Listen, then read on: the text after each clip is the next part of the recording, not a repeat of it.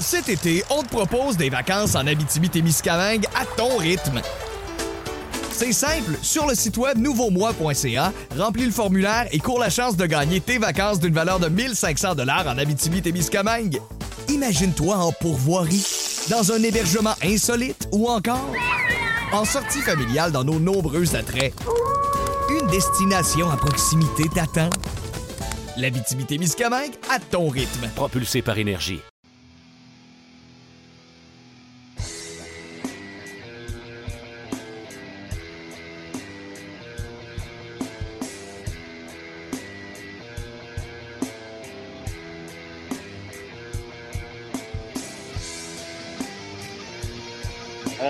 Présente le petit paquet.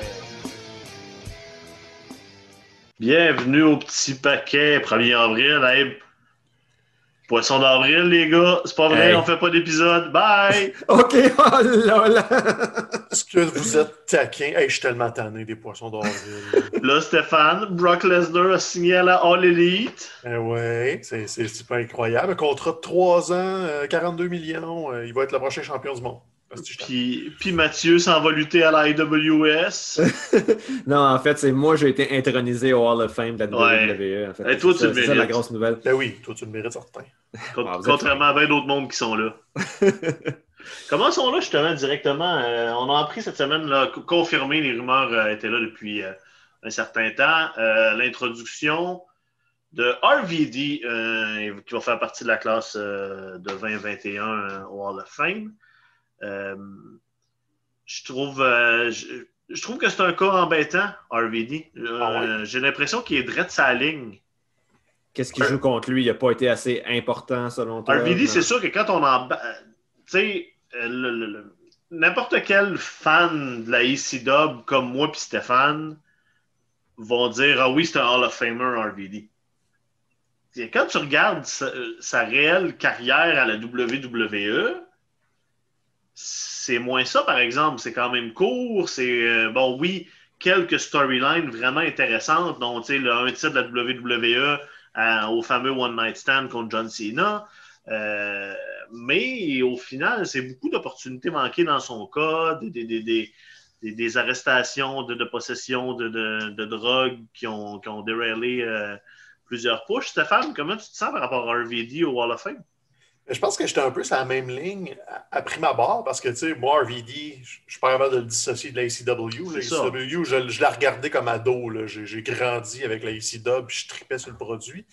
Mais moi, ça a fait l'effet inverse, en fait. J'avais oublié qu'il avait gagné autant de championnats parce que c'était dans l'espèce d'époque où il y avait de la chaise musicale. Je pense que de mémoire, c'est quoi? C'est 6-7 intercontinentales, une coupe par équipe. Il, il est Triple Crown, il a tout gagné euh, en simple. Fait que, ça n'a pas été long, mais il a quand même reçu plein d'opportunités. Est impliqué dans des moyennes de banque. Il a fait une coupe de, bons matchs. Puis, quand même une stretch de 6-7 ans, RVD, avec un semblant d'intérêt au niveau de la WWE. Donc, OK, on s'entend, c'est pas euh, une énorme carrière, mais tu sais, dans les QV, tu as tout le temps des gars, pas des super vedettes, mais quand même corrects vedettes. Puis je pense que RVD, tu sais, quand je faisais le, le- le résumé des, des expatriés de la ECW Originals, c'est pas mal lui qui a eu le plus de succès. Tu sais, il y a- on, on exclut les gars qui ont juste été un peu à la ECW, genre Jericho, parce qu'on pourrait dire que Jericho est le- le, celui qui a eu la meilleure carrière. Mais tu sais, RVD était dans le premier pay-per-view de la ECW, puis je pense dans le dernier aussi. Fait que, il- Ouais. il a vraiment fait la run au complet ECW, puis lui était un des gros morceaux de l'invasion après. C'était un des gars, Paul Heyman. Fait que, on peut vraiment dire qu'il fait partie du core ECW, là, avec Tommy Dreamer, avec Taz. Tu sais, ces gars-là, c'est les gars ECW. Est-ce que tu considères les Dudley Boys dans cette Oui, gang-là? Absolument. Même s'ils sont partis un peu plus tôt, les Dudleys ont grandi à l'ECW. Puis je considère qu'RVD a eu une meilleure carrière que les Dudleys, même si les Dudleys, ça a été plus long, plus longtemps. Mhm. Parce que juste à la I, c'est RVD qui était la plus grosse vedette de la gang. Mais tu sais, c'est ça. C'est comme un. C'est un gars que tu lui donnes une reconnaissance plus Ah, mais- pour le mettre là. Puis là, je regarde ses, euh, ses accolades à la WWE. Puis t'as raison, c'est pas rien. Bon, un championnat de la WWE, championnat de heavyweight, ici dub, euh, la, la mauvaise version euh, de WWE, par contre. euh, quatre fois champion hardcore, six fois champion intercontinental, une fois champion européen. Quel excellent Mhm. titre de champion européen. J'ai toujours aimé Euh, ce championnat-là. moi. Euh, trois fois champion par équipe, là, euh, Money in the Bank, Grand Slam, tri- Triple Crown. C'est Ouais, ça, au final, euh, c'est peut-être plus que ce qu'on se rappelle, Vous effectivement. disiez pas la semaine passée que c'est lui qui avait démasqué Kane? Ça se peut-tu? Euh, c'était, me semble que c'était un combat contre RVD que Kane a perdu puis qui perdait son même. Là, j'y vais vraiment de mémoire. Je pense que c'est après leur run de champion par équipe. Ils ont fait un angle de split. Mais là, c'est, je suis peut-être off d'un an sur l'angle de split là, parce qu'ils ont été champions par équipe ensemble. Mais je suis pas mal sûr que c'est RVD qui l'a démasqué parce que c'était un pas pire babyface dans le temps. Puis c'est ça, quand ils ont fait Mm. le reboot ECW, ben, c'était RVD, le gros gars. C'est RVD. Quand il a battu John Cena, là, c'est pas, c'était pas John Cena, temps partiel, qui revenait une fois de temps en temps. là. C'était John Cena, tout le monde l'haït parce qu'il gagne tout le temps. là. C'est, c'est Mhm. John Cena au, au pic de John Cena. Ah ouais, dans- dans- au travers de la foule la plus hostile Ah qui ait ouais, jamais. ouais. euh, Cette carte-là, euh, le, deuxième One Night Stand est moins bon que le premier, mais le, le- le combat final avec le pop, c'est comme, OK, non, c'est fou raide. Puis c'était c'était quand même RVD qui avait été choisi pour ce moment-là. Ouais. Fait que, à, à un certain, pendant un 2-3 ans, RVD était dans le top 5 des babyface à la WWE. C'est juste qu'il était dans une grosse cuvée avec plein de monde. Puis c'est quand des gars comme Orton puis tout ça vont prendre leur retraite, ben, c'est eux autres qu'on va se souvenir de cette époque-là. C'est pas RVD. Mais écoute, honnêtement, si tu me faisais la liste au complet de tous les Hall of Famers, je le squeezerais quelque part dans le milieu. Là. Il me dérange pas. Il, il sais, un peu comme au baseball, quand ça, ça te prend 5-6 tours avant de finalement rentrer par la porte dans l'arrière. Un genre de Tim Raines. Tu sais. Tim Raines, Mhm. tout le monde Montréal capote dessus. Mais tu parles à du monde de la MLB, puis c'est comme, bah, c'est un bon joueur, c'était cool. Tu mais- vas te faire crucifier. je sais bien, mais tu sais, il va me dire à moi que Tim Raines fait partie du top 25 de l'histoire du baseball. C'est juste, c'est une grosse vedette, mais Mhm. Moi, selon mes, mes souvenirs, quand, quand j'étais plus jeune, je regardais la lutte de façon un peu plus casual, mais je me souviens que RVD, c'était quand même un des lutteurs qui, qui- qui avait marqué mon imaginaire. Je trouvais que Ouais. euh, quand il est arrivé dans la WWE, il n'y avait personne d'autre qui luttait avec le style que, que lui apportait. Puis j'ai quand même l'impression qu'il a beaucoup contribué à l'évolution euh, du, euh, du, du- du travail dans le ring, là, dans, dans le produit que- auquel on est désormais habitué. j'ai l'impression que ben, probablement que si ça n'avait pas été RVD, quelqu'un d'autre aurait eu cette contribution-là. Mais je pense que je pense qu'il faut quand même pas sous-estimer son, apport en, termes de style. Euh, donc, tu sais, un, un- gars euh, qui, en plus, qui ressemblait tellement à Jean-Claude Van Damme. Moi, je ne catchais pas. quand j'étais jeune, j'étais persuadé, pour vrai, qu'il était dans la même famille que Jean-Claude Van Damme, parce que ça se pouvait pas à quel point il ressemblait. Euh, puis de, le voir se battre, euh, tu sais, j'avais pas vu, euh, tu sais, à part les. Il y avait juste des luchadors, en quelque sorte, qui, qui luttaient en faisant autant de flips, et de voir quelqu'un qui n'était pas un luchador, qui faisait ça euh, aussi bien, sinon même mieux que plusieurs lutteurs mexicains. Moi, j'avoue que ça m'impressionnait pas mal. Donc, euh, moi, moi je n'ai pas sourcillé aucunement quand j'ai vu que RVD était intronisé au Hall of Fame. Pour moi, c'était naturel qu'il soit. Ouais. Euh. En fait, là, ce, qui- est bizarre aussi avec cette, cette cuvée-ci de la- du Hall of Fame, c'est que ça inclut aussi la cuvée de l'année dernière que j'avais eu le temps d'oublier. Donc, quand j'ai vu hier les Bella Twins au Hall of Fame, je suis comme, bon, voyons non, c'est un, un poisson d'avril en avance. J'avais complètement oublié que les Bella Twins euh, Ouais. euh, étaient, étaient censées être intronisées l'année dernière et elles elles- elles l'étaient cette année. Donc, euh, Les moi, c'est plus qu'on les ça qui me- dans, le- dans- dans le ring bientôt. Là. ouais, ils voulaient revenir l'année passée, Ouais. puis ils préparaient un comeback. là. Je pense qu'ils ont, euh, ils ont fini, une s'est remariée, puis le Debra a eu leur deuxième enfant. Fait que là, je pense Ouais. qu'elle se remet en forme, puis tout, puis tout. Mais moi, j'ai deux choses pour conclure RV. Premièrement, Mathieu, as-tu un, un widget spinner dans les mains, genre un fidget machin? oui, c'est ça. OK, t'as le même déficit d'attention que ma fille. Et deuxième chose, moi, ce que, ce que je vais retenir de RVD, ce que je vais trouver triste, que la génération actuelle voit Sh- Shane McMahon faire son coast to coast puis dire Ouais. que c'est donc malade Mhm. mental. Mais RVD did it en premier. C'était un de ses moves à ECW. C'était le ben Terminator. Ah oui, c'était bien mieux parce que lui, il le faisait pour de vrai. Il se rendait d'un bord à l'autre du ring. Il était beau juste finir couché de tout son long avec l'aide une d'une poubelle. poubelle de deux pieds pour faire comme s'il traversait. Non, non. Allez voir le Van Terminator. Je pense que c'est contre Sabu la première fois qu'il l'a fait ou contre Jerry Lynn. Ça n'avait pas de maudit bon sens, l'explosion dans son saut. D'ailleurs, euh, si vous avez du temps, le, le- contre Jerry Lynn à ECW, vous ne vous trompez pas, c'est combat contre Sabu. Yep. C'était fou raide. Euh, il y a eu des combats contre les Impact Players aussi qui valaient vraiment la peine, qui étaient Justin Credible puis Lance Storm dans le temps.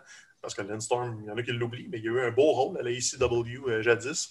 Donc non, RVD, moi, ça m'a relancé dans une petite euh, loop que j'ai regardé une couple de trucs, son entrée avec Pantera, puis non. J'ai eu beaucoup de fun avec euh, RVD dans ma, ma jeune adolescence et euh, je suis bien content de le revoir un peu. Même si RVD que- il est rendu weird. Ouais, mais c'est. RVD qu'on a eu, on a eu l'opportunité de voir à la IWS, euh, nous autres, euh, v'là deux ans, si je me trompe pas, deux ou trois, deux ans, peu près. Euh, ouais, Euh, deux ans et demi à AWS, quelque chose Il Impact depuis euh, la dernière année et demie. Là, j'assume que son contrat est terminé et qu'il ne doit plus être sous contrat si on l'introduit. Ouais, il me semble que c'était ça. Je pense qu'il y avait eu un dernier rang là, avec des, des danseuses ou je sais pas quoi. Puis il était un peu creepy dans un jacuzzi avec des filles à moitié tout nues. Puis là, on l'a jamais revu après. là. C'était Ouais. c'était shady tout ça. Ben, c'est ça, puis il était, de, de ce que je lis, là, il, était, il faisait partie de- d'une d'une faction qui s'appelait Cancel, Can- Cancel Culture avec entre autres Joey Ryan. Donc on ça, peut imaginer que tout Eh ça est tombé à l'eau euh, oui. assez, ra- assez rapidement. Donc euh, bravo à RVD, euh, un gars de, avec qui on a eu beaucoup de souvenirs, nous, dans les années euh, 90 et début 2000. Mhm. Euh, pour continuer au niveau de la WWE, bon, WrestleMania se précise. Raw cette semaine était probablement à lui seul responsable de la troisième vague. C'était mauvais à ce point-là. Je pense que c'est de la faute euh, de Oui. Raw si. euh, C'est les choses les à Québec. La troisième vague, Raw, puis euh, Shane McMahon, je, je fais une catégorie à part, je pense. Euh, bon, parlons, avec le, mo- euh, parlons du mauvais vraiment en premier. là. bon, euh, tu, tu viens juste de dire Shane McMahon, là, euh, toute cette storyline-là avec euh, Braun est, mon Dieu, tellement ennuyante, tellement stupide. C'est euh, Sortir tellement son mal bulletin de quatrième année du primaire puis rire de ses notes, voyons donc. Genre. Shane a déjà été une bonne promo, puis là, là c'est horrible. C'est on, gênant. on est en 2021 et là, on joue vraiment la corde de Ah, tu t'entraînes au gym, t'es nono. c'est vrai. Puis ils le font pas juste une fois, là. je me souviens Ah pas avec qui d'autre ils le font à Raw, mais t'es comme Ah, t'as des muscles, fait que forcément t'es niaiseux. Ouais, c'est- l'humour pipi caca premier degré de Vince là, en même temps. C'est- pas surprenant. C'est pas la première fois qu'on a ça, mais c'est très pénible. C'est Mhm. niaiseux. Rare, je pensais que les sons de train étaient le sous-sol pour Braun Strowman, mais là, le, le- le bulletin de quatrième année vient d'y en creuser une extension. Puis là, ça va être quoi? À WrestleMania? On va sortir son prof de maternelle? Oublie- oublions pas que c'était fait engluer là, il y a de cela Ouais. deux, trois semaines. Là. donc, euh, quand il y a de la slime dans une storyline, c'est toujours mauvais signe. là. Je pense que l'année dernière, ah, ah, il avait fait une exception. Plutôt que de la slime, il avait sorti de la bouffe à chien là, avec Roman Reigns. Souvenons-nous de ce, Ah oui, de ce moment marquant. Mais, euh, mais à chaque fois que tu enduis un lutteur d'une matière visqueuse, ça prouve que ça, ça- ça- disons, euh, l'histoire ne s'améliorera pas euh, par la suite. C'est mieux juste de passer à autre chose parce que c'est gâché. là. Bon, de- de- dans, dans ce qui est aussi mauvais, euh, The Hurt Business et Bobby Lashley étaient un groupe heel, sans l'ombre d'un doute. Mhm. Euh, quand Bobby a remporté le titre, il y a eu. ça a créé quelque chose. La nouvelle entrée de Bobby, euh, sa présence, on dirait que tout d'un coup, on a senti, tout le monde, on en a parlé nous autres, un espèce de comme Oh, c'est, c'est peut-être le moment de Bobby Lashley, là, finalement, là, au lieu de toujours vouloir euh, s'acharner sur les moments qu'on veut créer, c'est-à-dire là, le couronnement de Drew, qui est en train de tomber dans le, le, le, le même, le même pattern que, que Roman de, quelques années où on veut tellement le couronner qu'on finit par passer à côté de plein d'affaires. Fait que là, on se demandait, on se l'est demandé, qu'est-ce qui va arriver avec Bobby? Est-ce que, est-ce que ça devrait réellement être le moment pour couronner, couronner Drew à Mania ou plutôt profiter de ça puis embarquer vraiment dans la Almighty Era? Ben, Là, on a eu la réponse hier soir. On a décidé de briser le Hurt Business, qui était une faction qui fonctionnait complètement. Dans les derniers six mois, là, Hurt Business était une des rares lueurs euh, positives à Raw. Puis là, à seconde où il a gagné son titre, on a commencé à vouloir les briser. Et là, on, on, on brise le Hurt Business. Bobby Lashley s'allie à Baron Corbin. C'est n'importe quoi. of all people.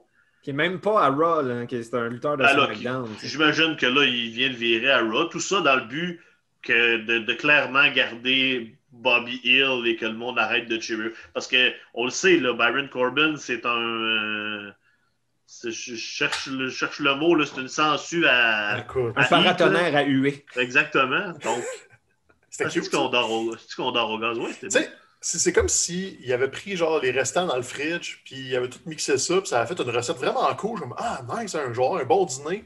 Ah, t'as peu, je vais juste mettre une pochetée de sel dedans pour être sûr que ce soit vraiment pas bon. Mhm. Tu sais, il y avait de quoi, là. Ça n'a jamais été le plan, le Bobby Lashley, champion du monde. Je pense qu'ils se sont enfargés là-dedans. Ils ont fait, Hey, on va l'essayer, ça va être un, un bel angle, puis ils l'ont fait en deux, trois semaines. Puis ça marchait encore mieux qu'ils pensaient, mais ils ont fait, ouais, mais c'était jamais ça notre plan. Fait qu'on va juste, sais, un peu comme Frank disait, on va juste le saboter vraiment rapidement pour que le monde oublie que c'était peut-être mieux ça que Drew McIntyre. Parce que là, Drew, il s'en va gagner à WrestleMania, puis il se fera peut-être pas applaudir, là. Mais non. C'est- Quoi, c'est décevant. Drew ça- McIntyre bat un, un Bobby Lashley qui euh, n'est plus le monstre dominant qu'on croyait qu'il allait devenir, ben McIntyre a l'air moins winner. Je veux si, le plan c'était de faire gagner McIntyre, ce qui semble être le cas, on s'entend, et que euh, son adversaire qui, va, vaincre, un peu comme ça avait été le cas avec Brock Lesnar, c'est quelqu'un qui a l'air, même si c'est pendant juste un mois, un mois et demi, quelqu'un qui a l'air absolument indestructible, ben, lorsque Drew le, le bat, il a l'air vraiment du gars le plus dominant du roster, mais là, d'aller le faire battre quelqu'un qui a rapidement perdu de son lustre, ben, ça va faire en sorte qu'on n'aura pas la réaction qui est espérée, là, au contraire. Puis là, à, à Raw lundi, en plus, Drew a une attitude qui est pas réellement babyface. là. Quand tu commences à te promener backstage puis chercher du monde Mhm. avec qui te battre, euh, c'est pas Les insulter. exactement les insulter. Fait que, au, au final, encore une fois, la WWE nous prouve que on n'est pas capable de laisser vivre les choses organiquement. Puis, ça, me- ça quand je vois les affaires de même, je pense toujours au speech de Vince quand il a introduit la NWO là, à la WWE, là, où il dit, comme I'm gonna destroy my own creation. C'est Mhm. ça qu'il fait jour après jour en, Ouais. se, en se sabotant eux-mêmes, puis en refusant de, de laisser les choses qui se créent organiquement vivre. Ouais. Mhm. Sais, souvent, ça prend beaucoup de temps pour convaincre. Tu sais, je veux dire, euh, Brian, euh, v'là 7 ans, God, ça fait 7 ans. Ouch!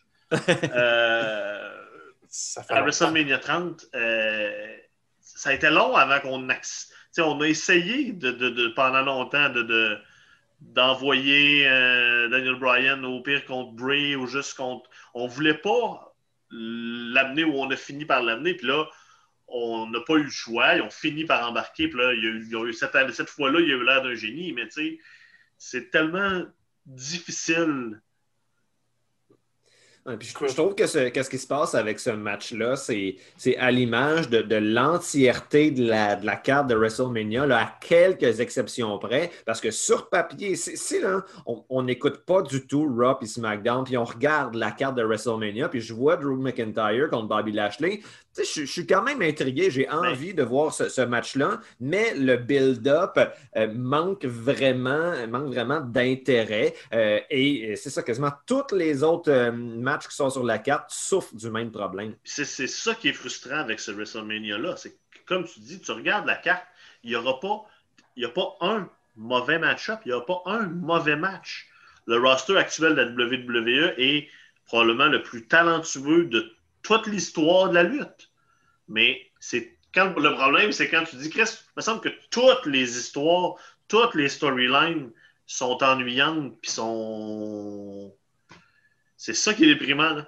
Mhm. sont non seulement ennuyantes, mais en plus, c'est que si tu portes attention à ce qu'ils font, tu sais à peu près où ils s'en vont ça. dans tout. Parce que là, là, comment ils vont le booker, euh, Drew contre Lashley, c'est facile. Lashley est le gros méchant dominant, mais là, il vient de perdre ses acolytes. Donc là, il va encore essayer d'avoir des raccourcis. Euh, Baron va être impliqué, MVP va être impliqué. Le Alexander puis euh, Shelton vont peut-être venir balancer tout ça. Drew va overcome le, le désavantage numérique, puis il va gagner dans une espèce de truc où il va avoir l'air dominant parce qu'il va avoir un désavantage de nombre, mais où Lashley va avoir l'air du dindon de la farce parce qu'il il repose trop sur l'aide de ses acolytes alors qu'il est supposé être un monstre. Tu sais, c'est ça qu'il nous raconte comme histoire, que Drew va être The Bigger Man à la fin de tout ça.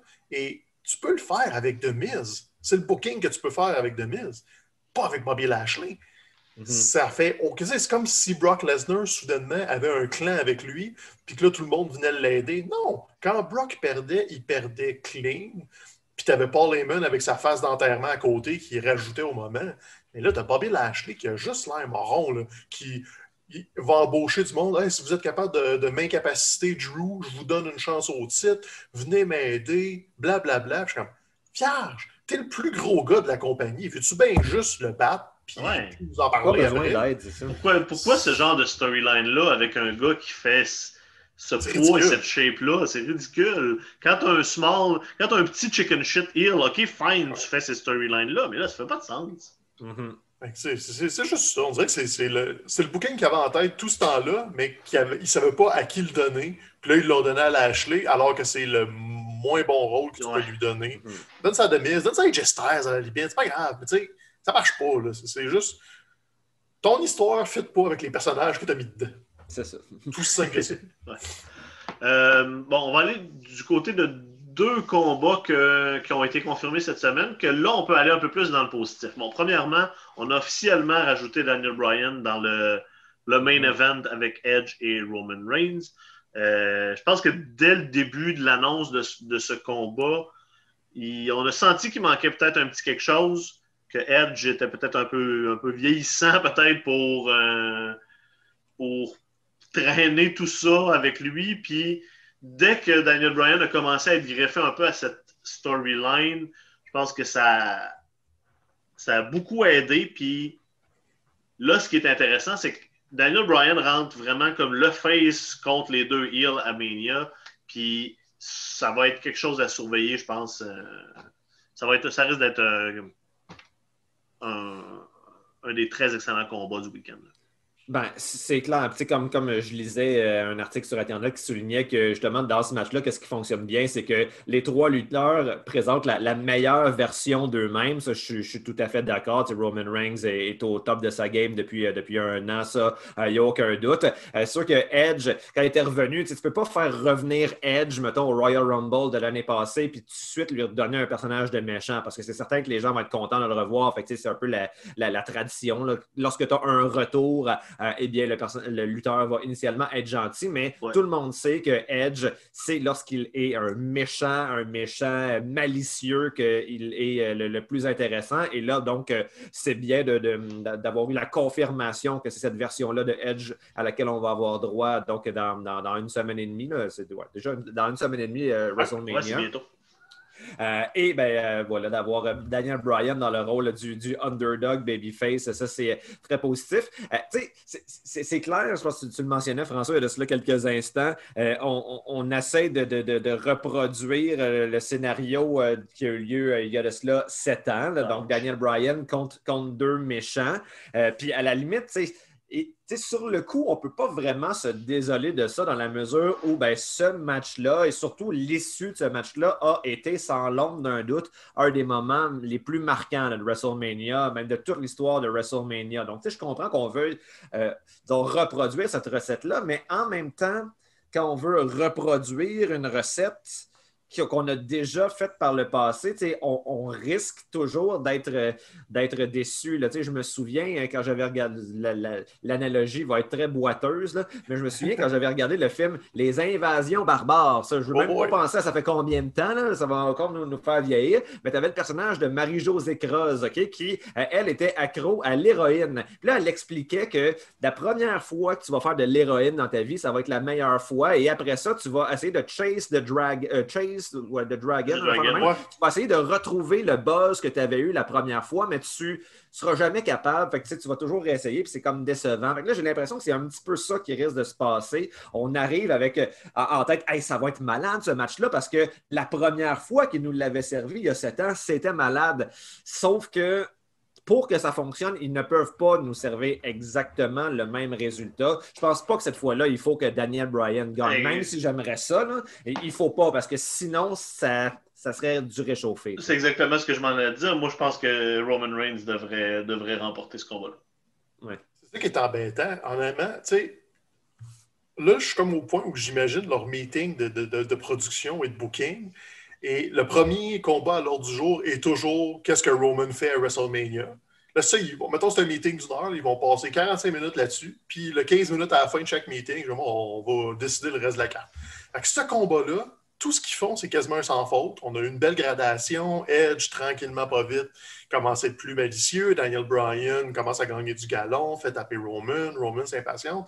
Tu sais, ils ont, ils ont tous super bien placé ce combat-là. J'ai vraiment, vraiment hâte de voir comment il y a spin. Puis tout le reste est botché après parce qu'ils ont passé trop de temps là-dessus. Mais tu sais, je suis pas d'accord que Daniel Bryan ne peut pas gagner. La seule affaire qu'il ne faut pas qu'il fasse, c'est de ne pas assumer qu'on ne se souvient pas du combat. Il ne faut, pas qu'il essaie de le raconter comme si les gens ne l'avaient pas vu il y a sept ans. C'est que tu peux l'utiliser comme un référent. Tu peux utiliser des, faux finishes en clin d'œil à ça. Tu peux teaser les gens, par exemple, que Daniel Bryan a le yes lock sur Roman, puis il sur le bord de gagner, comme il a fait avec Batista, puis finalement, tu as, une façon de le briser, puis que le combat continue. Mais, tu sais, ils l'ont tellement bien ficelé qu'il n'y a pas de résultat décevant. Parce que si Edge remporte comme l'opportuniste qu'il peut être, ben c'est conséquent avec pourquoi il a viré Hills, parce qu'il veut devenir champion, il veut saisir les opportunités. Si Roman gagne, ben, tu solidifies que c'est le, gars à la tête de la table, c'est ce que tu racontes depuis euh, au moins six mois maintenant. C'est pas un bon bout que Roman est méchant. Donc, tout ça est conséquent. Puis si Debray gagne, ben là, tu as ton histoire d'underdog, puis il a déjà un peu battu Roman le mois passé. Donc, ils sont ouverts les trois portes et il n'y a pas un résultat qui me décevrait. Puis c'est rare que j'arrive à WrestleMania avec au moins un des combats principaux où je me dis, lui, je veux le voir, lui, je suis intrigué. Parce que les résultats m'intéresseraient tous. Tu sais, il y a tout le temps un Ah, je pense qu'ils vont faire gagner Brock, puis ça me gosse, puis je ne veux pas voir ça, puis je vais être surpris. Là, c'est comme. il n'y a, pas de mauvais, a pas de mauvais résultats. C'est ça. Racontez-moi votre histoire, puis je vais embarquer pour la ride après. Les trois scénarios me parlent. Ah, ils vont peut-être trouver une façon d'être décevants. Là. C'est jamais impossible qu'ils trouvent une façon d'être décevants. Mais pour l'instant, c'est pas mal un sans faute, cet, cet angle-là. Puis chapeau, parce que c'est rare, vraiment, vraiment rare qu'un angle de WrestleMania et pas juste dessiné au crayon feu très gros pour que le petit gars de 5 ans dans la dernière rangée comprenne ce qui se passe. Mhm. Hey, Stéphane, euh, minuscule parenthèse. Euh, oh, ils viennent euh, d'annoncer que Roy Williams se retire à UNC. Ah ouais? Ouais, c'est comme. Il se retire ou il est mort il y a genre 200 ans? Il se retire avant de mourir, justement. Donc, euh, mini parenthèse de basketball collégial, Mathieu, as-tu une opinion là-dessus? Dire, autre parenthèse, j'ai absolument rien compris de ce que vous venez de dire. le coach de UNC, ça fait comme 18 ans qu'il coach là, puis euh, là, il vient de... C'est pas plus, je pense qu'il se fait au moins 25, non? Euh, 10-18 à UNC, une carrière de 33 ans. ok, c'est ça, il est ailleurs. Bref, c'est un vieux poil, puis ça fait longtemps qu'il est là. Euh, l'autre chose qu'on attend de WrestleMania qui va être positif, je pense, écoute, c'est sûr qu'on est chauvin, c'est sûr, sûr que ils sont les, principaux, les principales têtes d'affiche de notre, de notre Fight Forever euh, mentalité, puis euh, KO, puis Zane, ensemble à Mania, ça nous rend toujours heureux, peu importe ce qui arrive. C'est nos deux boys sur la plus grosse scène en train de faire ce qu'ils font de mieux, c'est-à-dire se combattre l'un et l'autre. Mhm. Euh, ceux qui ont écouté euh, dimanche euh, le dernier épisode de, notre émission de la lutte à RDS, on vous a présenté le, dernier affrontement qu'ils ont eu à la Ring of Honor en 2012, un match d'échelle qui était, ma foi. Ah, vous aimé ça? Ah, c'était merveilleux. Tu l'as écouté, Mathieu? Ben oui. Puis, en fait, ah, t'es sûr, tu l'as écouté, le tennis nous a bombé pas mal. oui, je sais, ben c'est ça. En fait, euh, tu sais, j'avais, euh, j'avais, euh, voyons, voyons, programmé mon enregistreur numérique. Là, par exemple, le problème, c'est que j'ai manqué le, début du show. Euh, mais j'ai eu, euh, eu quand même ce, match-là de Ring of Honor qui était absolument, absolument délicieux. J'en avais déjà vu des petits extraits. J'avais vu le, le bump final, le package par driver à travers deux, échelles. Euh, mais j'ai aimé pouvoir voir maintenant tout le build-up qui menace. Ça, vraiment un, morceau d'anthologie. Ah, puis là, ben, ils vont le faire à Mania. Regarde, ils ouvrent le deuxième soir, si ma mémoire est bonne. Ils sont, sont pour le deuxième soir euh, en ouverture.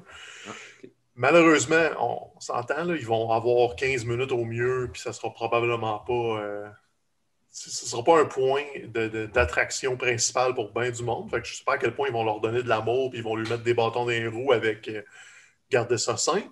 Puis ce qui m'inquiète de tout ça, c'est l'implication probable de Logan Paul, qui est pour euh, les vieux comme moi un YouTuber quelconque que les jeunes aiment. J'en ai mhm. aucune idée c'est qui. Tu sais, je le connais parce que je, travaille dans le, pour Balco, puis je vois son nom circuler. J'ai fini par regarder de ses vidéos parce qu'il essaie de faire de la boxe, puis euh, il y a une grande gueule, là, mais sinon, j'ai aucune idée c'est qui Logan Paul. C'est pas un pour moi. Puis pas que je trouve ça plate que Kevin et Sammy soient pognés avec la, vedette du moment dans, le patte, mais ça va être un obstacle plus qu'un. Mm-hmm. Tu sais, le Sammy qui recrute Logan Paul pour je sais pas quoi, il va peut-être bumper. Le gars fait de la boxe. Ça, se peut qu'il prenne un petit bump, mais essentiellement, il va peut-être aussi juste venir donner un coup de poing à, Kevin. Tu sais, Bad Bunny, c'était un peu plus organique. C'était quelque chose qui était un peu plus à long terme. Donc, tu sais, ça, ça fonctionnait relativement, je pense, du côté de de toute cette histoire-là avec Miz. Mais tu as raison, Logan Paul. Pourquoi rajouter Logan Paul à KO contre Sami? c'est la seule raison qui est là.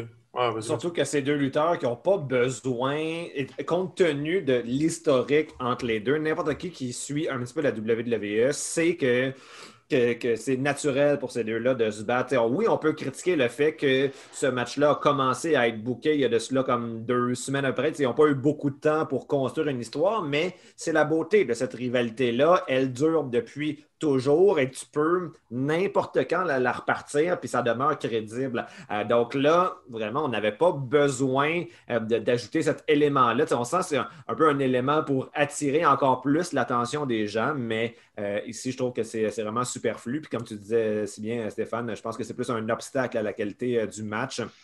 Euh, surtout que là, bon, on sait que ça fait longtemps que, je pense que l'année dernière, euh, en, entrevue, euh, Kevin Owens avait dit qu'il était déçu que WrestleMania dans le, gros stade des Buccaneers ait, été annulé, ou du moins il y avait eu lieu au Performance Center, parce que lui, son plan, c'est de faire une grosse cascade, le sauter du gros bateau pirate dans, son match de, de WrestleMania.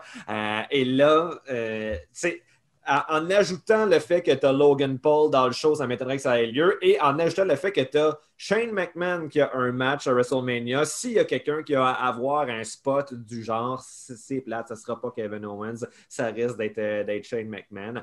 Euh, donc, Shane va euh, sauter en bas de la cage, là, ils sont dans un match de cage. Fait il va ah, sauter de la cage. De cage. Ouais, ouais, mi-chemin de la cage. Le plus haut qu'il peut monter à 50, je sais pas quoi, il est 52, 53, Shane. Mhm. C'est ça qui est pas, je viens de regarder, Logan Paul pourquoi il est là? C'est parce qu'il y a 22 millions d'abonnés sur ben, YouTube. c'est ça, c'est clair. Fait que le gars, c'est une plus grosse vedette que n'importe qui sur le roster. Fait qu'il va juste arriver. Euh, ESPN va peut-être en parler parce que c'est un big deal, puis ça va être ça. Kevin et. Sammy vont être les sidekicks de Logan Paul est venu faire des niaiseries à mm-hmm. WrestleMania. Mm-hmm. Eh, écoute, au moins ils sont sur la carte. Ouais, c'est ça, au moins. Puis il y a un match un contre un. Ils vont voler le show pareil parce qu'ils sont, sont malades, mais ils se font donner euh, de la moutarde puis euh, pas grand-chose pour faire un sandwich. Là, fait que, Faites des tons sans boutade. des, fois, des fois, je te vois partir des métaphores de même, j'aime ça regarder, là, comme c'est comme me croiser les pieds et faire comme OK, où c'est qu'il s'en va avec ça? Comment il va réussir à s'en sortir de celle-là? C'est parce que j'avais l'analogie de quand CM Punk était parti dans son gros podcast qu'il avait fait avec Cold Cabana, il disait toujours comme Ah, moi j'amenais, j'arrivais dans le bureau de Vince, j'arrivais avec euh, du bon poulet puis tout, puis pour faire la meilleure recette de salade de poulet, puis je ressortais avec de la chicken shit salad mm-hmm. en, résultat. Puis j'aime comment, comment j'amène ça en français, puis là j'ai dit boutade je suis comme, bon, je vais me peinturer d'un coin de la moutarde. dedans. Ben, à date, j'ai pas mal l'impression que tu as comparé chaque match de WrestleMania à un, un mai. Donc, j'aimerais ça que tu continues donc, sur cette lancée-là d'ici la fin de l'émission. Je pense que ouais, c'est ça, Stéphane, la fin, c'est dur. Euh, perdre du poids, hein, ça veut dire qu'on mange moins. Puis, euh, Tout le temps à la fin, je suis enragé. je veux qu'on fasse un petit détour euh, du côté euh, du Japon. Parce que, bon, depuis que les ceintures de champion euh, heavyweight et intercontinental sont portées par la même personne, on s'est toujours demandé, bon, quand est-ce qu'ils vont les splitter? Là, on sait que on a décidé de les unifier puis de sortir une seule belt. Et là, cette, cette ceinture-là a été dévoilée cette semaine. Et euh, bon, les, euh, les, réactions sont, euh, sont, très polarisées, je pense, là-dessus. Ah Stéphane, qu'est-ce que tu en penses? C'est spécial. C'est spécial. Je comprends le, le, but de vouloir fusionner deux ceintures pour garder l'héritage un peu, mais je comprends pas les ailes. Mhm. Ils ont comme grossi. Si vous ne l'avez pas vu, elle ressemble un peu à un papillon, un peu comme la, ceinture des Divas, là, 15 ans à la WWE. Et on voulait garder, dans le fond, la, ceinture blanche du, championnat intercontinental, puis la plaque qui ressemble au championnat du monde IWGP. Mais on voulait moderniser le look un petit peu. Fait que là, je, pense que ça, là, on s'éloigne des formes plus rondes avec les, petites ailes puis le papillon. Avec des pierres précieuses de couleur hein, aussi dessus. Regarde, c'est le champion qui va faire la ceinture. Si Ibushi a un règne dominant, on va oublier un peu le look étrange, mais là, j'ai le même goût en bouche que quand la spinner belt est arrivée la première fois. Mm-hmm. Puis elle spinait, là. elle n'était pas statique. Là. John Cena la faisait tourner. C'était épouvantable. Corrige-moi si je me trompe, mais j'ai l'impression que comme à peu près personne ne voulait que ces deux belts-là soient unifiées, on dirait qu'à la base, c'est un petit peu. Ça passe mal d'avoir accepté mm. une nouvelle ceinture euh, qui remplace deux belts qui étaient déjà parfaites, tant qu'à moi, individuellement, puis qui auraient dû rester deux titres séparés. Puis là, c'est comme bon. Je pense qu'il aurait juste dû retirer le championnat intercontinental tant qu'à ça, puis garder la lignée du. Mais tu peux reculer de ça, là, je pas encore de mémoire, mais à l'époque, il avait fusionné les deux championnats de la WWE et de la WCW pour faire le Undisputed Champion. Et éventuellement, ils l'ont redivisé en deux champions. Puis éventuellement, après, c'est devenu World puis WWE. Puis là, c'est mm-hmm. devenu Raw puis SmackDown. Mais fait, tu peux désunifier une ceinture ah éventuellement. Puis c'est peut-être là que ce design-là va prendre le bord des vidanges. Puis là, ils vont ramener les deux ceintures classiques. Faire comme, mais on dit classique. Le, championnat intercontinental, le New Japan, est quand même relativement récent. Donc, c'est pas tant dérangeant de le voir partir. Je pense que c'est juste la nouvelle ceinture qui est weird. Mais la, première rivalité pour cette ceinture-là, c'est Will Ospreay contre Ibushi avec un Will Ospreay qui n'a jamais été aussi bon. Il a gagné mm-hmm. la New Japan Cup en tant que méchant. Il a même, il a même fait un cutter à sa blonde pour montrer qu'il était prêt à tout.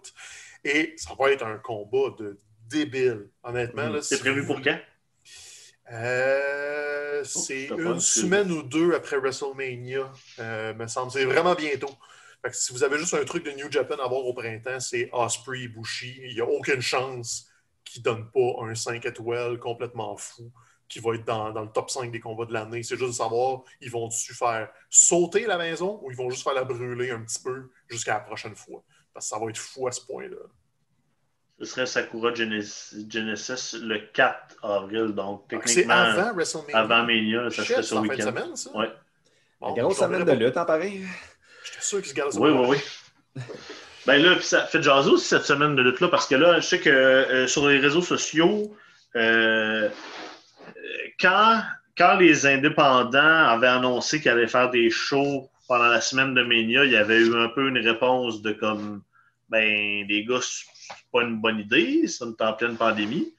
Mm-hmm. Là, ils sont allés pareil. Puis là, il y a eu plusieurs calls cette semaine, plusieurs euh, plaintes en fait de de, certains membres de ces fédérations qui disent là, les gens ne sont pas en arrière de nous puis ils nous backent pas. Puis c'est comme Ouais, mais vous êtes allé vous pitcher dans un dans une situation qui est un peu lose-lose. Puis là, en plus, euh, All Elite va faire un show euh, pendant cette semaine-là, un des soirs où euh, la WWE n'a rien. Donc, euh, je sais qu'il y, a des gens qui ne sont pas contents là-dessus. C'est fait un, drôle de mix, tout ça. Euh, que c'est pas, pas, une, pas une année pour. C'est devenu ça depuis un petit bout, la semaine de WrestleMania. en même temps, une célébration de la lutte où toutes les fédérations indépendantes viennent euh, se showcaser. Je pense que cette année, ça aurait peut-être été une autre année à sauter là-dessus, malheureusement. Surtout All Elite. Honnêtement, All Elite, oui, ils sont en Floride, puis c'est facile de capitaliser là-dessus, mais tu t'enregistres déjà devant pas vraiment. Ils ont, je pense, c'est 200-300 spectateurs là, pour Dynamite. C'est vraiment pas beaucoup, puis ils sont loin. à la limite, tu aurais pu juste dire OK, on va en accueillir un peu plus pour les voyageurs qui vont pas à NXT. Mais tu sais, tu peux pas d'un côté faire attention pendant un an, puis après ça, juste te revirer de bord et dire Ah, ben là, il va y avoir plein de fans de lutte en Floride, je vais aller essayer d'en ramasser une coupe puis me faire une pièce avec ça. C'est poche. Puis, ouais, j'ai même pas regardé c'est quoi les cartes. J'ai pas envie d'encourager ça. J'ai comme c'est une mauvaise idée d'aller en Floride puis d'inciter le monde à juste se motonner ensemble. On l'a bien vu. Là, ici, on, a décloisonné deux semaines euh, la région de Québec, puis c'est le bordel. Mm-hmm. Imaginez la Floride, même si la vaccination va bien aux États-Unis, c'est trop tôt. C'est une mauvaise idée, ça va mal finir. Puis tout ça, tu sais, ça, ça, va être étrange parce qu'on fait un podcast de lutte chaque semaine, mais tout ça pour de la lutte? Ouais, c'est ça. Hein. attendez, c'est pas oh Ça reste secondaire, la lutte. Là, euh, bon, en élite, euh, c'était Dynamite hier soir. On a quand même un épisode assez chargé. Entre autres, je pense la chose la plus importante, euh, le retour du Inner Circle mm-hmm. dans, un, dans un segment que moi j'ai trouvé très cool où on on brawl un peu partout. Puis, euh, on utilise les balles de toilette. Les balles de toilette, exactement, pour MGF. Euh, back where it belongs. Euh, fait que c'est ça, tu sais, ces petites, ces petites pauses-là d'une semaine ou deux qui sont efficaces comme beat dans une histoire. Puis là, on était content de revoir l'Inner Circle, je pense. Mm-hmm. Ben oui, oui, euh, tout à fait. Euh, puis de, voir. Tu sais, quand, quand, initialement Sami Guevara euh, avait été éjecté de Inner Circle à cause des manigances de MJF, j'étais persuadé que ça.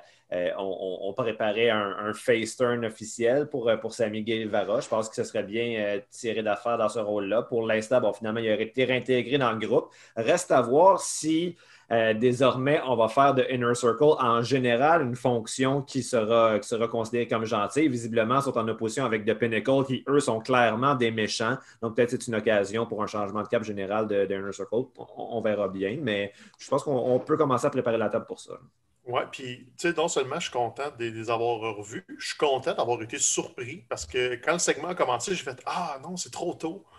Puis finalement, deux minutes après le début du segment, je vais dire OK, non, non, on retrouve le Inner Circle badass un peu, qui sont là pour pas niaiser. C'est plus juste des jokes puis des comédies. C'est de la comédie un peu, exactement. Fait que, tu sais, ils peuvent devenir les faces, mais quand même badass. Ben oui.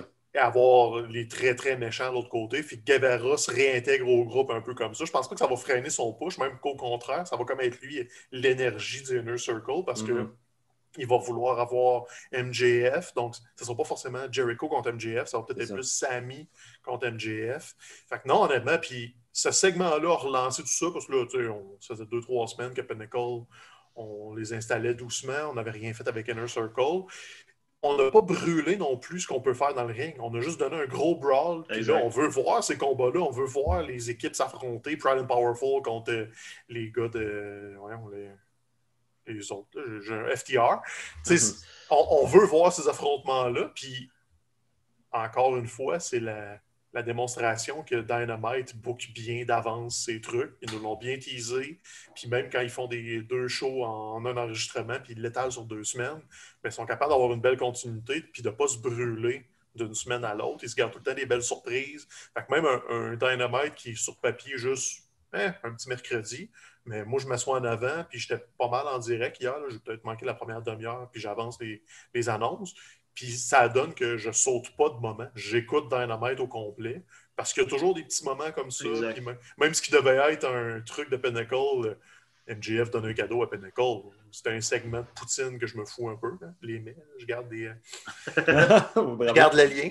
Puis finalement, on, on rajoute un, deux, trois ingrédients. Puis Jericho avec sa face de euh, je suis fâché. Je referme la porte comme dans un cartoon. je l'ai pas vu. Ils vont s'en aller. On s'en va.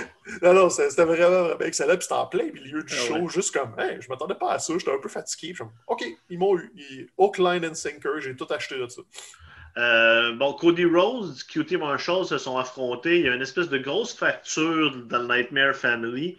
Euh, c'est pas évident de suivre cette storyline-là si tu n'écoutes pas Dark et, puis, Back, et puis Being the Elite. Fait que là, c'est le fun. On a vu ça imploser. Puis bon, OK, une autre, une autre faction de gars qu'on connaît pas. Puis qui, euh, tant mieux si ça les aide à s'établir. Puis que si Cody est là pour essayer de mettre tout le monde, tout ce beau monde-là over, c'est bien tant mieux. On est pour ça.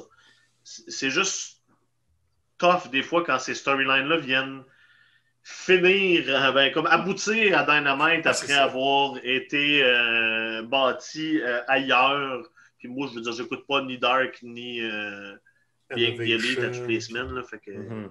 C'est ça, c'est ce qui arrive. QT Marshall, tu sais, là, leur histoire, c'est que QT était un des entraîneurs de la Nightmare Family, puis c'était ses poulains, dans le fond, que là, ils ont comme recrutés pour être tout seul. C'est tous des gars qu'on connaît pas, puis j'essaierai même pas de les nommer, j'ai oublié leur nom. Euh, les annonceurs les ont dit beaucoup euh, à la télé pour qu'ils essayent de rentrer un petit peu, mais là-dedans, tu as un ancien boxeur olympique qui a pris sa retraite à cause d'une blessure à l'œil. Tu as l'espèce de gros monstre poilu, là, que ça s'enseigne pas. C'est un gros monstre. Moi, j'ai connais toutes. Là. Il y a Aaron Solo, il y a Anthony Ogogo, il y a Nick euh, Komoroto. Ben, Komoroto, c'est le gros monstre poilu. Ogogo, c'est l'ancien boxeur. Puis Aaron Solo, c'est celui qui a donné le coup de chaise à Dustin avec les cheveux bleus c'est eux autres. Mhm. Puis même QT Marshall, comme tu me l'avais mis dans un line-up il y a trois semaines, je te l'aurais pas nommé. c'est ça. Je sais pas si. Donc, c'est correct. Comme Frank, il faut, faut, monter des nouveaux talents. C'était une belle swerve. On, on, savait que QT s'en allait du côté des méchants, parce que c'était pas subtil. Le fait qu'il recrute du monde dans Nightmare Family, c'est intéressant. Ça va donner des match-ups aussi avec le fils de Billy Gunn puis tout ça. Ils vont peut-être avoir un peu de temps d'antenne faut que tu le remplisses, ton show. Tu as deux heures de télé chaque semaine, plus ton Dynamite, plus euh, Elevation, plus, tu sais, c'est correct. faut qu'il s'élargisse un petit peu. Mais de là à dire que je suis intéressé, peut-être pas, là, mais... Euh, ça fait une faction de jobbers, en fait. Là. Ouais. Le job squad de deux.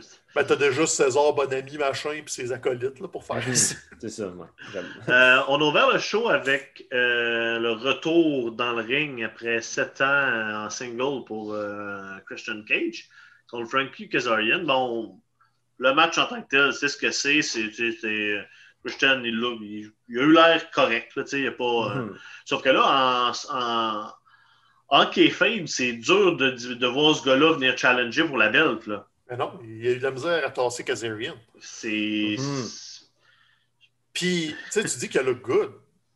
Moi, il look OK, mettons. C'est ça, j'ai regardé le combat, j'ai fait. Ah, il y a de l'hésitation pas mal, je trouvais, dans, C'était travail mais ça filait comme de la peinture à numéro. Genre, tu sais, il savait ce qu'il avait à faire pour nous donner un bon combat puis que le monde dise de ses awesome. Mais c'était pas super investi, tu sais, c'est comme, ben, on va tout faire, on a notre liste, les gros moves, check, check, check. Mais, tu sais, c'était un, un, pas un peu plus lent, c'était mhm. décalé par bout, le synchronisme n'était pas tout là. Puis Kazarian aussi n'est pas super jeune. Fait que, tu sais, quand les deux ont le même, la même vitesse un peu au ralenti, ça donne un bon combat, mais moi, j'aurais pas dit de ces awesome nulle part. Là, comme c'était juste. J'ai trouvé ça long un peu. Puis Christian, euh, ouais, il est en forme. Puis tout. Il pompait l'huile un peu. Là. Mm-hmm. T'as beau dire qu'il est en forme. Il est dans la mi-quarantaine. Puis c'est tough lutter. Fait que, tu sais, ça sera jamais ce que c'était il y a 10 ans. Puis tu sais, quand il parlait, ah, leur plus grande rencontre d'échelle à impact, puis tout. Puis là, à un moment donné, ils disent, 13 euh, years ago, je suis comme, ben, c'est ah, ça. ça. on est en 2021, on n'est pas 13 mm-hmm. years ago. c'est ça. Christian ne me dérange pas. S'il est dans le show, dans ce genre de rôle-là, c'est correct. Mais là, si tu l'envoies d'impact d'Omega, il n'y a aucune maudite chance. Fait que c'est comme à quoi ça sert tant qu'à ça? ça prend des adversaires à Omega pour en faire un long, un long Exact. Tu as, as besoin, il va le battre un mois, puis on, passera à autre chose. Là, le, le, la soirée, c'est fini avec euh, le l'anarchie à l'arcade. Ça, ça ressemble à nos soirées à Arcade MTL euh, avant, la, avant la pandémie. Euh, bon, ça, a servi à deux choses ce combat-là. Bon, deux retours. On a euh, Chris Statlander qui est revenu, qui a attaqué Pen Pen Penelope Ford. Le retour de Trent aussi pour mm -hmm. minivan avec maman. Exactement. et rebâtir les, les, les, best friends pour vrai. Euh, la deuxième utilité, c'est je pense qu'on voulait finir le show avec la nouvelle tune ben, d'Orange Cassidy parce que sinon, ça fait pas beaucoup de sens que ce soit eux qui gagnent. Puis là, un moment donné, euh, si on veut réellement pusher Miro, là, un moment donné, il va falloir mm. changer de vitesse puis Ouais. accélérer un peu parce que là, on est proche de la zone où ça peut devenir dangereux là, pour, euh, pour son futur, entre guillemets. À court Oui, terme, tu- mettons. Tu sais, oui puis non, là, t'avais pas le choix de faire gagner les best friends parce que sinon, ils devenaient les butlers de Miro jusqu'à la fin des temps. Tu ils s'étaient peinturés Ouais. un peu dans le coin. Ben, c'est ça, arrête de mettre ces. ces cas. Mais là, ce, qui, ce, qui- ce que moi, je retiens du combat, c'est que Miro, ils veulent vraiment nous le construire comme un monstre. là. Il, il a dominé tout ce qu'il a fait dans le combat. C'est juste qu'à la fin, il était à 3 contre 1 puis il a fini par l'échapper. Là, ce qui va arriver, c'est qu'il va se revirer de bord contre Kip Sabian puis dire que c'est le maillon faible puis il va le pitcher en dessous de l'autobus. C'est comme ça que tu vas construire un Miro méchant parce que ça marche pas avec Kip Sabian. Non, son association avec lui dès le début, ça marchait pas. c'est ça, ça, ça ne servait qu'à ça. Là, c'est Kip qui a pris le pin. Fait qu'il va juste pouvoir dire Ok. t'es un loser, va-t'en. Puis même chose pour euh, Penelope Ford qui, qui s'est fait écraser par Chris Statlander. C'est de même qu'ils vont faire ça avec Miro, à moins là, une surprise majeure, mais c'est l'histoire qu'ils nous ont racontée. Mhm. Puis l'arcade était pas mal là. Tu voyais d'avance quelle arcade était fausse puis qu'ils pouvaient utiliser pour la détruire, puis que les autres, fallait vraiment pas qu'ils y touchent parce que c'était des systèmes de collection puis probablement prêtés par une arcade Ouais. qui ont fait Mhm. OK, euh, on aimerait ça les revoir en bon état, mais t'as une machine de Mortal Kombat écrit token dessus. Elle, tu la briser, il n'y a rien dedans. Puis sinon, ben, une table de hockey qui coûte 500$, piastres, puis on fait Ah, ça, c'est Ouais, correct. c'est ça, ça, c'est c'est un beau spot. Mais tu sais, la semaine passée, quand on avait vu les cakes, euh, justement, la nouvelle tune de Orange Cassidy, ça allait être euh, Where is My Mind des Pixies. Tu sais, j'étais content parce que j'adore la tune, mais on dirait que je voyais mal comment ça allait bien s'intégrer à un show de lutte. Et là, justement, d'avoir l'épisode Ben qui oui. finit avec Where is My Mind, d'avoir comme les best friends qui se font des câlins avec les gros effets de caméra, je trouvais ça absolument merveilleux. Donc, ne serait-ce que pour ce segment-là, ça aura valu la peine d'acheter les droits sur la pièce. Ouais, je suis bien content d'en voir Trent aussi parce que Ben oui. euh, Chucky, je suis moins un fan. fait Ouais, ça, ça en tant prend que- Trent. Je suis d'accord avec toi que tout seul, il me fait, il fait pas réagir ben ben. Tandis que en équipe, avec Trent et encore plus là, avec euh, en trio, entre guillemets, avec, avec Orange, euh, ça, ça marche. Mais là, t'as Euh, sauté le meilleur de Dynamite. là. Pour terminer, euh, bon, le, le soap opéra de The Elite continue. Mhm. Et là, là, ça commence à devenir intéressant parce que, bon, après un, un affrontement entre euh, Don Callis puis lequel des deux, c'était-tu Matt? C'est Matt. C'était Matt? Nick, il, a- il a Euh, quitté la pièce. puis C'est ça, Matt qui est Ben- comme le, le- le- le plus vieux puis le leader des box un peu. Euh, excellente promo là-dessus. Puis là, au final, Omega finit par se pointer avec les Young Bucks. Ça, c'est un- quand même un, un Omega, gros break pour les, pour les. Bucks. Moi, Moxley arrive puis il se C'est fait qui? backer par. T'as dit Omega. Ah oui, excusez. Euh, oui, euh, je voulais dire Moxley. Non seulement ça, mais confirmé pour la semaine prochaine à Exact. Dynamite. En contre-programmation du premier soir de NXT. exact. T'as Omega puis les Good Brothers contre Moxley puis les Bucks. C'est probablement le main event de Dynamite. Donc, pendant le main event de Stand and Deliver ou Stand Tall, Ouais, le, premier soir de NXT, ils sont pas caves. Ils sont pas caves. Ils donnent un gros combat. Puis ça, c'est après euh, probablement mon combat préféré à Dynamite, excluant le combat de filles euh, il y a deux semaines. Euh, le, le combat trio avec les Good Brothers Ah. contre les euh, Lucha Bros puis la Puis Reload le Kid. Ouais, je savais que ça allait être bon, mais ça n'a pas de maudit bon sens. là. Tu mets ce monde-là dans le ring, Omega avec les Lucha puis la Rido, il se passe tout le temps des affaires folles. Puis, tu sais, ça n'a pas été. Ils n'ont pas eu besoin d'aller en quatrième, cinquième vitesse. Ils ont juste donné de l'action mur à mur, 15 minutes. Puis la Rido Kid, on, on va le reprendre à chaque fois qu'il va revenir. Puis on Ouais. va toujours être très, très content. Puis Pentagon est toujours absolument fou. Et Phoenix va être champion All, Elite un jour. Ouais. Il n'y a pas le choix. Il faut. Il est Mhm. juste trop bon. Parce que le, le Ben, masque, je pense ça, raison. puis je pense ça, je pense ça de Pentagon aussi. Ouais. Puis, ou Pentagon va être champion TNT, peu importe, mais ces gars-là sont trop bons. À chaque fois qu'ils les installent dans le ring, il se passe de quoi. Puis là, Ouais. tu sais, même les Good Brothers ont bien paru, alors qu'ils sont sur une pilote automatique depuis un bout. Mhm. C'est c'est de la bombe, ce match-là. Puis là, la semaine prochaine, ça va être encore de la bombe. Je m'excuse, mais Kenny Omega, s'il n'est pas le lutteur de l'année à la fin de l'année, je comprends plus rien. Ben, Roman lui fait quand même une chaude lutte là, pour le Il fait une lutteur de chose, l'année. c'est vrai. Mais, mais tu sais, Kenny, c'est ça, c'est dans plusieurs promotions. Puis là, ils vont sûrement faire un bang avec la New Japan avant la fin de l'année. Écoute, puis Don Callis, as-tu juste envie d'y rober à la face sur Ouais. l'asphalte à chaque fois qu'il parle? C'est Ouais. excellent, là. Un bon vieux comme euh, un, bon, un bon vieux curb stomp là, puis euh, non, je, je comprends ce que tu veux dire. Il est, ça fonctionne, il est haïssable, il fait bien sa job, puis... euh, Ah non, puis on veut écouter Dynamite chaque semaine juste pour ça. J'écoute même les YouTube d'Impact juste pour voir ce qu'ils font, Ouais. lui et Kenny. C'est du beau travail. Absolument. Fait que ça va être à suivre. La semaine prochaine, euh, on va faire l'émission le vendredi pour pouvoir euh, revenir sur, euh, sur Stand and Deliver. Écoutez, on avait, on, était déjà, on avait déjà fait pas mal le tour de la carte la semaine passée. Bon, on peut, Ouais. on, peut on peut revenir sur le fait que Walter Ciampa, je pense que ça. Il y a des bonnes chances que ce soit le match de toute la semaine, la semaine prochaine, puis on a extrêmement hâte à ça. J'en Mhm. en feu, là, grosse, grosse promo, puis euh, c'est- le moment de NXT parce que j'ai encore rien compris au Royal Rumble Gauntlet machin. là. C'est donc bien compliqué. Fait qu'on Écoute, va il de voir le 12. match. Il partait 12, puis là, les 6 derniers déterminaient. Si, t'étais le si tu tombais 6, tu rentrais premier dans le combat, puis là, juste le dernier rentrait 6. Rentrait, ouais, c'est ça, 6. Ça, Mais là, finalement, ils ont été juste 11 parce que Roderick Strong. eh, C'était assez. euh, LA Knight a gagné. C'est lui le dernier quoi, qui va rentrer dans le Gauntlet. C'est tout ce que j'en retiens. Exactement. Puis si j'ai bien compris, là, parce que là, j'ai pas eu l'occasion de voir, mais j'ai lu un petit peu de recap. Pete Dunne ne sera pas dans le gauntlet, euh, Non, ce que que je non. trouve absolument inacceptable. Non, Donc, mais euh, euh, il devrait affronter Kushida en, en single euh, Ah, de ce que j'ai lu. là. Euh, ouais, je pense qu'ils ont Euh, ils l'ont mis, euh, ils l'ont mis à l'hor- à l'horaire le premier soir. OK, bon, Fait que ça me va tant qu'à tant qu'on que, tant que ce que Pete Dunne soit un, juste un gars random dans le combat, puis que Mhm. clairement on n'avait pas l'intention d'aller dans sa direction pour le faire gagner. Je préfère qu'on le sorte de là, qu'on lui ça. donne un beau one-on-one avec Kushida, qui est un gars extrêmement talentueux, que ça va Mhm. faire un, un Ah oui, excellent match. Un beau takeover moments. Là. Donc, on a fait le tour de la carte déjà la semaine dernière. Et écoutez-les, ça va être ça va être de la bombe pas Ouais, mal les deux soirs. Puis euh, nous, on va être le vendredi pour revenir là-dessus et previewer WrestleMania aussi en même temps. Qui va être le lendemain. Parce Il que va être c'est le ça. lendemain parce que la vie fait plus de sens. je suis déjà essoufflé.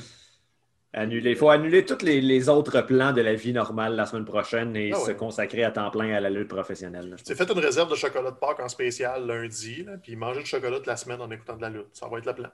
Eh boy, c'est- on va être beau à voir la semaine d'après. Moi, ma-.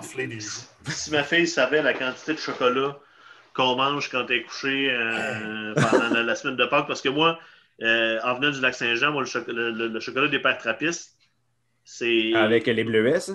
Non, non, non, juste normal. C'est juste le meilleur chocolat qui existe sur la Terre. OK, OK. Ouais, je t'en ramenais tout le temps de ça, des, des- gros Puis, cocos puis maintenant, il- maintenant, ils exportent, j'utilise un gros guillemet, là, parce que quand tu- c'est difficile de dire exporter quand tu parles de Lac-Saint-Jean vers Montréal, mais maintenant, il y en trouve, il y en a dans les, dans les épiceries. C'est Mhm. le meilleur chocolat du monde, puis euh, je me nourris pratiquement qu'à ça. pendant les deux Ouais. semaines qui précèdent Pâques. Puis là, après ça, on en donne un à notre enfant, puis c'est comme quand mange pas trop de chocolat, là. la, la taxe parentale, c'est comme Exact. tout ce que tu vois dans tes petits œufs. Là, moi, j'en ai mangé le triple parce que quand j'en mettais un dans l'œuf, j'en mangeais un. J'en mets un dans l'œuf, j'en mange un. Puis j'étale ça sur une coupe de jours. Mathieu, euh, tu nous as-tu écouté justement euh, un film euh, avec une thématique de Pâques cette semaine? Euh, Euh, non, mais une thématique de nourriture, par Ah, exemple. Il y, a, il y a un lien à faire. Ce sont assez rares les comédies dans la liste des films cotés 1 de Mediafilm. Euh, cette semaine, je suis allé du côté de la comédie. une comédie réalisée par Louis Buñuel, que je ne connaissais que parce que quand j'étais au cégep, j'avais vu le classique Le chien andalou, là, un film de 15 minutes Ah. surréaliste dans lequel il y a comme un œil qui se fait slicer. là. Ah, donc, moi, c'était comme un semi-traumatisme de mes études. Euh, et là, le, le- film que j'ai écouté, c'est Le charme discret de la bourgeoisie. Donc, euh, comédie. euh, ben, comédie entre guillemets, c'est pas, pas hilarant, mais c'est quand même plus léger dans le traitement que la majorité des autres films qui se retrouvent sur cette liste-là. Euh, donc, euh, une gang de, de bourgeois, de la haute bourgeoisie qui essayent toujours de se rassembler pour souper, puis il y a toujours des trucs qui viennent les empêcher de souper. Euh, déroutant par moment, des fois, tu réalises que c'est ce qui vient de se passer. C'est un espèce de trope, là. Ah, ce n'était qu'un rêve. Il y, y a ça beaucoup dans le film, mais c'est utilisé dans ce film-là de façon assez assez intelligente là, parce qu'il y a une volonté de, de brouiller la, la, la, frontière entre qu'est-ce qui est un rêve puis qu'est-ce qui est vrai. Euh, c'est pas dans, dans, les films qui m'ont le plus marqué de, de, ceux que je vais avoir écoutés dans la dernière année, mais quand même, je suis content de l'avoir bon, vu. Et ça fait un beau contrepoids. Euh, oui, vas-y, vas-y. Non, vas-y, finis ton contrepoids. ça fait un beau contrepoids à l'autre film que j'ai regardé la semaine passée euh, et qui, lui, est absolument pénible. Donc, je me suis tapé les quatre heures de la Zack Snyder Cut de Justice League. Oh, euh, fait ça? Eh boy, eh boy. j'avais pas vu le, Justice League original. Euh, je me suis dit, tu sais, j'ai J'en ai vu quelques-uns des films de 4 heures là, dernièrement, Laurence d'Arabie, puis euh, Once Upon a Time in America. Tu sais, quand tu as 4 heures, tu en profites, tu peux comme construire quelque chose d'élaboré avec plein de subtilités, ouais, du développement de personnages. Et là, je trouvais ça insultant à quel point en 4 heures, il y a à ce point rien d'intéressant qui se passait dans ce film-là. Moi, moi, moi, ça. moi, je vais peut-être aller loin. Là. Je pense pas qu'il y ait un film de super-héros qui mérite un un director Scott, là. Euh, à la base, là, non, là, c'est pas assez important. Puis deux, quatre heures de, de, de, de runtime, là, c'est rendu là. Euh... Si vous voulez faire quatre heures de film plate, là, faites une série sur Netflix ou euh, Disney Plus ouais, ou whatever. Faites un 8 heures pour de vrai, puis mm -hmm. décloisonnez-le. Mais un film de 4 heures, c'est supposé être un événement. Déjà que les derniers Avengers, là, Endgame à 2h30, 3h de runtime, ouais. c'est c'est bon, là, mais c'est un peu long. Tu sais, un moment donné. Euh... je me rappelle plus si on a eu la discussion dans le cadre du podcast, mais même The Irishman. Ah, c'était long, c'était plate. C'était, à un moment donné, là, c'était comme, hey, apprends à couper du stock dans la salle de montage, chef, là, parce que c'est pas parce que tu l'as filmé que ça mérite d'être à en tout cas. Ah non, officiellement, The Irishman, je, je me souviens, on l'a écouté, moi et Marie, puis après 20 minutes, moi, je commençais à trouver ça long, puis là, je regardais dans sa direction de fois de temps en temps, puis c'est je le veux pour aller chercher un snack. Puis, ben, c'est pas suppose. Correct. Je vais, je vais reprendre. Il va rouler, puis, hey, non, c'était long, puis c'était pénible. Mathieu, j'ai une question. Vas-y. À quel point tu as hâte de finir ce style liste-là? T'es-tu ben, tanné? Est-ce que tu as hâte de revenir à du Michael Bay, puis. Euh... Ben, en fait, c'est que je m'empêche pas de regarder ah. d'autres films. C'est un film par semaine va être euh, euh, cette liste-là. Non, j'ai euh, j'ai pas nécessairement hâte de, de l'avoir fini. En même temps, j'en ai encore pour deux ans. Là, je pense c'est à peu près comme 150 films dans, dans cette liste-là. Mais tu sais, je trouve que justement, là, en temps de pandémie et de confinement, où c'est comme toutes nos, nos nos habitudes normales ont comme un peu foutu le camp, ben, je trouve ça structurant. Ah. Ça, ça me donne une petite routine. Donc, non, j'apprécie. T'es comme un enfant qu'il faut donner une autre scène. C'est ça, exact. un gars vaillant qu'on dit. Là. Spinons ça positif. Bon, merci. All right, bon, ben, merci beaucoup, messieurs. Euh, on se revoit la semaine prochaine, vendredi, euh, le 9 avril, pour euh, revenir sur euh, Takeover Stand and Deliver, parler de WrestleMania, puis euh, que Mathieu vous parle de d'autres films plates. ça marche. Mission acceptée. Quoi que peut-être que j'aurai pas le temps la semaine, pro la semaine prochaine. Ouais, c'est beaucoup cause, de lutte. de la quantité de lutte. Là, on beaucoup de lutte à écouter la semaine prochaine. Fait que euh, sortez votre chocolat, comme dit Stéphane, puis euh, écoutez de la lutte. Puis on se reparle la semaine prochaine. Ciao tout le monde. Salut. Adios.